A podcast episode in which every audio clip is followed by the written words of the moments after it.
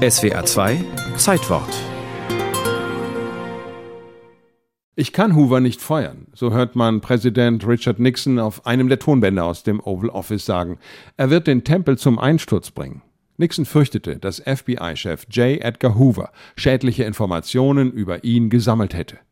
Das war 1971. Hoover war da bereits 76 Jahre alt und seit 47 Jahren ununterbrochen Chef der Bundespolizei. Am 10. Mai 1924 hatte Präsident Calvin Coolidge ihn zum Direktor der Vorgängerorganisation des heutigen FBI gemacht. Eine kleine Polizeitruppe von damals gerade mal gut 600 Mitarbeitern.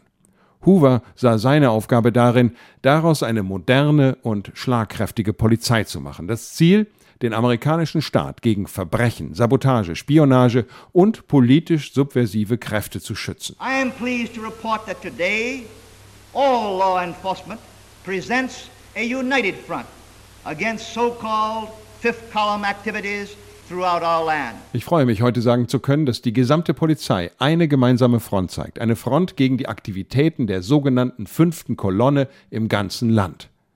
Vieles von dem, was heute moderne Polizeiermittlung ausmacht, geht auf Hoover zurück. Er baute die damals größte zentrale Datei für Fingerabdrücke auf, wissenschaftlich ausgerichtete Forensik, professionelle Analyse von Spuren. Die Ermittlungserfolge bei großen, über die Grenzen der Bundesstaaten hinausreichenden Verbrechen wuchsen beträchtlich. Die Macht des FBI und damit von Edgar Hoover wuchs. In seine lange Amtszeit fiel der Höhepunkt der Mafia-Aktivitäten in den USA.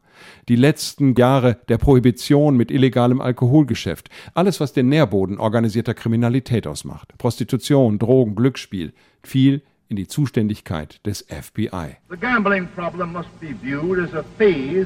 Das Problem Glücksspiel muss als Phase in der Kriminalität gesehen werden. Es ist ein großes Übel, verdirbt unsere Jugend und trifft das Leben von Erwachsenen. Hier spricht sich Hoover dagegen aus, Glücksspiel zu legalisieren. Was organisiertes Verbrechen angeht, der Kampf gegen die Mafia, wirkte er aber immer auffällig nachsichtig. Bis heute gibt es Gerüchte und Vermutungen, die Banden hätten etwas gegen ihn in der Hand gehabt und ihn erpresst. Eine These lautet, Hoover sei homosexuell gewesen, kompromittierendes Material wäre zu der Zeit das Ende der Karriere gewesen. Unnachgiebig dagegen, wenn es um Spionage und radikale politische Gruppen ging. Remember always,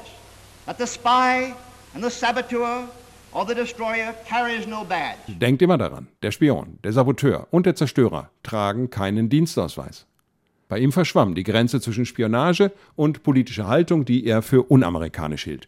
Hoovers FBI sammelte Informationen gegen alle, die er für eine Gefahr der amerikanischen Werte hielt. Ganz im Einklang mit der antikommunistischen Hysterie der 50er Jahre und dann später gegen die Bürgerrechtsbewegung. Martin Luther King, John Lennon, Malcolm X, alles Prominente, die Hoover überwachen ließ. Ich